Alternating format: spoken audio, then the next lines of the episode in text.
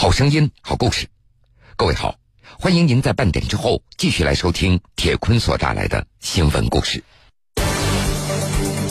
二零一七年三月，关东第一毒枭林松被抓，在林松的房子里现场缴获了九公斤液体冰毒、超过五公斤的固体冰毒以及二十多公斤的制毒原料麻黄素。这是吉林省历史上规模最大的一起制毒案件。没有被叫做关东第一毒枭前，林松的昵称是我行万里路。如今，他待在看守所里，活动范围不足三十平方米。有毒的梦想。江苏新闻广播南京地区 FM 九三点七，苏南地区 FM 九五点三。铁坤马上讲述。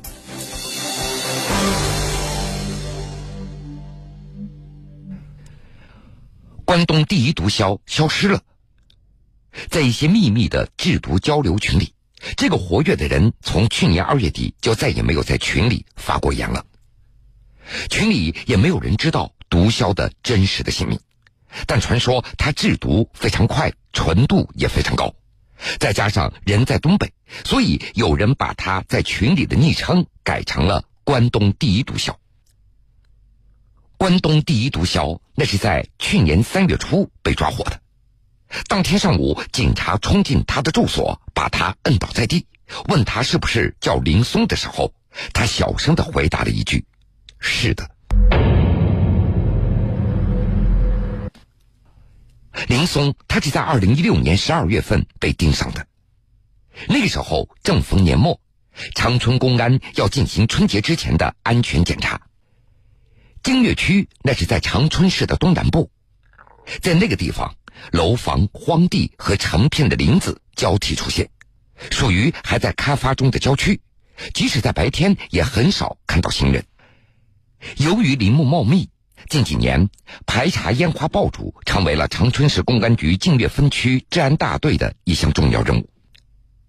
离分局只有一点五公里远的一个小区，是其中的一个重点排查对象。因为没有产权，所以这里的租住户比较多，又地处偏僻，时常有治安事件的发生。长春市公安局净月分局治安大队长肖光带着民警王建成来到小区物业办公室了解情况。当时，几个居住在物业办公室楼上的老人也在现场。见到警察，老人们连忙抱怨。说最近一段，这楼道一直有一股臭味，形容不出来的一种味道。老人的话当时也并没有引起两个民警的注意，肖光还寻思着，这可能是腌酸菜的味儿，因为物业所在的单元位于小区的最里面，一共有十一层，每层都是一梯两户，家家门口都堆放着腌酸菜的坛坛罐罐，也散发出同样的味道。为了找到臭味的来源，肖光和王彦成在这栋楼上走了几个来回，最终停在了七零幺的门口。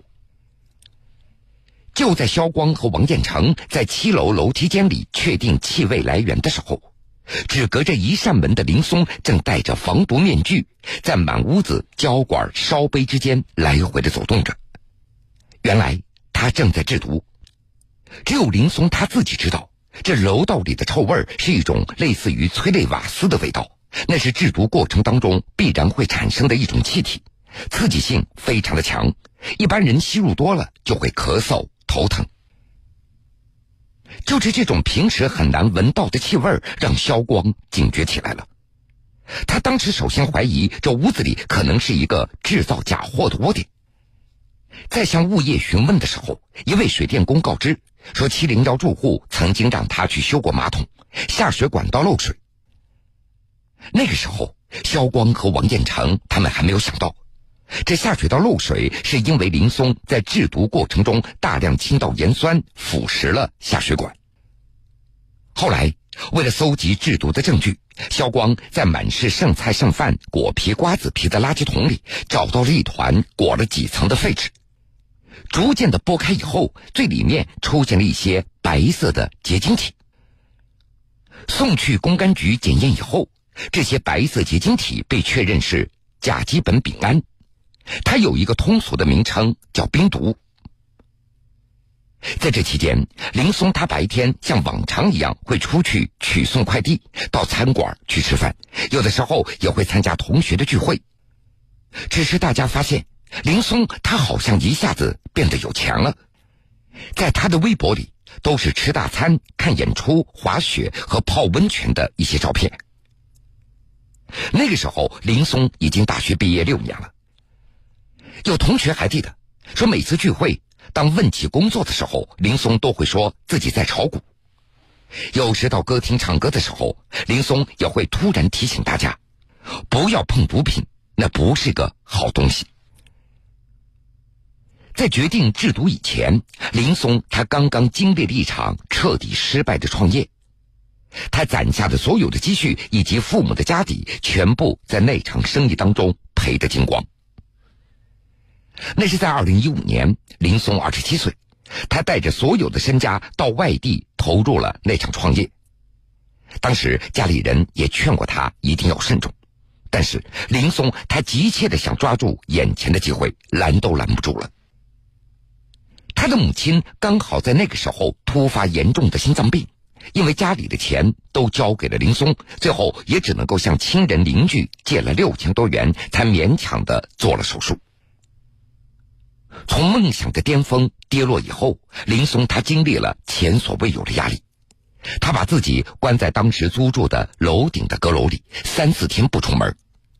因为身无分文，他连衣服和鞋子都是朋友帮着他买的。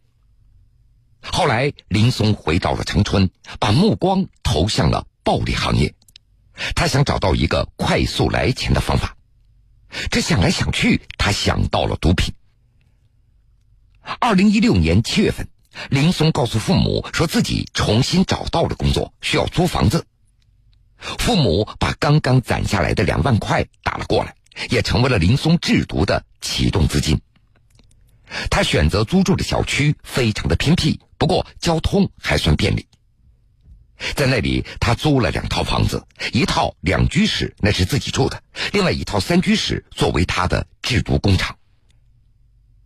一开始，这个文科生对制毒那是一无所知，于是林松买来关于化学和药品最基础的一些书籍，然后每天泡在网上来学习。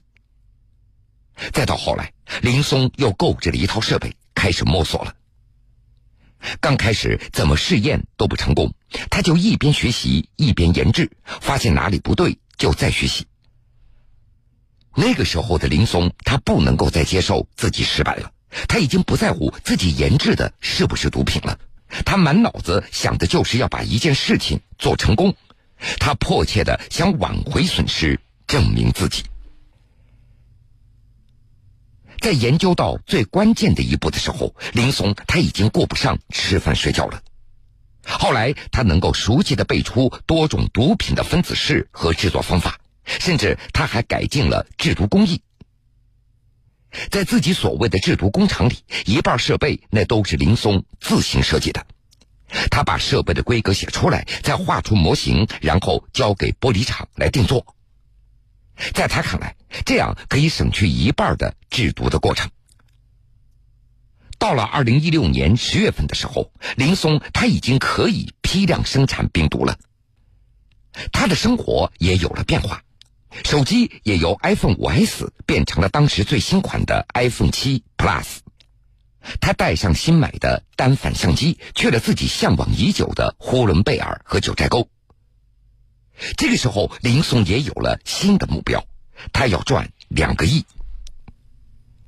毒品的生意远比自己想象的要顺利，林松很快就觉得钱不过是一个数字游戏而已了。他开始把所有精力都放在制毒技术上了，每天都在自己所谓的制毒工厂待到半夜，研究纯度更高、更隐蔽的毒品。林松还添置了新的设备，他要扩大生产，一天三十公斤。渐渐的，林松在圈子里迅速的闯出了名气，甚至还参加了一个制毒大赛，和几个东南亚国家的制毒技师在网上直播制毒。在发现林松制毒的线索以后，肖光他每周都要到省厅市局参加专案组会议，分析案情、部署侦查手段。在吉林省历史上几乎没有发生过规模如此巨大的制毒案件。从局长到普通民警都在关注着案件的进展，所有人都等待着收网的那一天。吉林警方也把案情上报给公安部，很快被批准列为公安部督办毒品目标案件，只是吉林省警方全力侦办。二零一七年三月，关东第一毒枭林松被抓。在林松的房子里，现场缴获了九公斤液体冰毒，超过五公斤的固体冰毒，以及二十多公斤的制毒原料麻黄素。这是吉林省历史上规模最大的一起制毒案件。没有被叫做关东第一毒枭前，林松的昵称是“我行万里路”。如今，他待在看守所里，活动范围不足三十平方米。有毒的梦想，铁坤。继续讲述。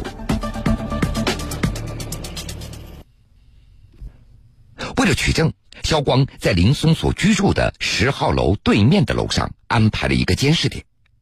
大部分的时间，肖光和几个民警都待在楼顶，把望远镜瞄向对面七零幺房间的窗户。他们发现，目标人物林松白天除了收发快递，出门并不多。但是每天晚上十一点钟以后，整个小区的灯逐渐的熄灭了，但是七零幺房间却会突然亮起来。房间窗户搭了一层绿色的绒布，从外面可以看清楚一个人影在不断的来回的走动。有时到半夜，对面会突然开窗放气。也正是在这个时候，小光从望远镜里可以看到。对面房间里摆放着大大小小的烧瓶烧杯，就像一个小型的化工厂。那时的林松每天都在屋子里忙的是不可开交，他完全没有感觉到五十米之外的另外一栋楼上有一双眼睛从来没有离开过他。已经当了二十年警察的肖光，经常跟毒品打交道，他获得过两次二等功，那都和抓毒贩有关。但是这一次，他也难免有点紧张。在他看来，没有人知道这到底是一个多么大的案子。肖光他已经记不清第一次看到林松的具体日期了，不过对那天的天气却记忆深刻。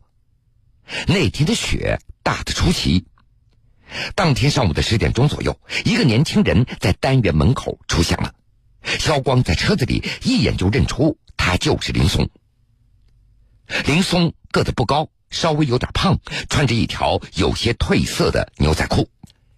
那天林松要出去接货，下楼以后，他往这辆从来没有在小区里见过的车瞅了两眼。他觉得这辆车有点奇怪，他甚至怀疑车里面可能是警察。但是这个念头也只是一闪而过。林松告诉自己，这辆车不是来抓我的。这也是肖光和林松的第一次碰面。肖光透过车窗看到，当时林松走进了一个快递的代售点，随后取出了一个微波炉大小的纸箱子。到了小区以后，林松抱着纸箱子就往十号楼走了过去。每走一段就会停下来，然后拿出手机拨弄一下，头四面的环顾，观察周边的情况。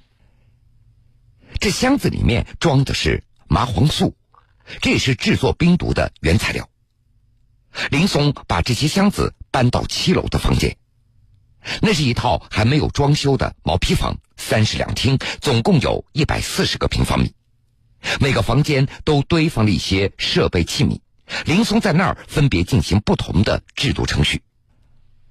后来，林松他告诉肖光，如果原料充足。在自己被盯上的那段时间里，他每天已经可以生产十公斤的冰毒了。二零一六年十二月，林松制作的毒品已经开始供不应求了。肖光也从对面的楼顶上看到，林松抱着箱子进出单元门口的频率也是越来越高了。晚上七零幺房间的灯也越来越晚熄灭了。当年春节过后，准备收网的专案组加大了监视力度。肖光调来八个同事，分成两班，整夜蹲守在林松制毒工厂对面的楼顶。就在抓捕行动的前一天晚上，在屋子里，林松又开始操作制毒了，结果设备冒起了浓烟，这让他有些慌乱。林松他跑过去关掉了几个阀门，把废料倒进马桶里，而那一刻，肖光正巧在对面的楼上观察，看到对面制毒工厂里忽然冒起了浓烟，他拿起望远镜，看到林松在房间里乱窜。肖光还以为林松那儿失了火，他想去救人，但是又担心如果闯进去之后现场并没有毒品成品，那么之前的努力也就白费了。但如果不救的话，林松很可能会就此丧命。还好，过一会儿烟就没有了。肖光他很清楚，抓捕不能够再等了，他们连夜制定了抓捕的方案。